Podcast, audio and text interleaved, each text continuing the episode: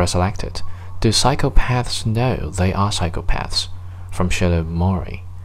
Now I had no idea until a simple picture changed my understanding. Even my diagnosis from the forensic psychiatrist made me laugh, and I denied it very strongly. I'd always been different, but people still always have been drawn to me, so I guess I wasn't too concerned. I saw myself as maybe a little more observant and not an emotional person when it came to life and its pitfalls.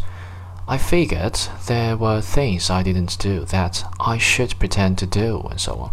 Getting upset when my friend was upset over a breakup or when an older relative passed on. I don't see my lies or manipulation about certain things the way you probably do. I don't think wearing my masks that are called facial mimicry of the psychopath is anything more than self defense. It's more manipulative to me in the slightest. I still don't see anything wrong with me deep down. I can say the words and admit what I'm told I do wrong, but it doesn't seem wrong to me. That said, I still try my ass off to accept who I am and make the effort to behave properly. It's not a sickness, it's just a different way of seeing the world and people far too keenly.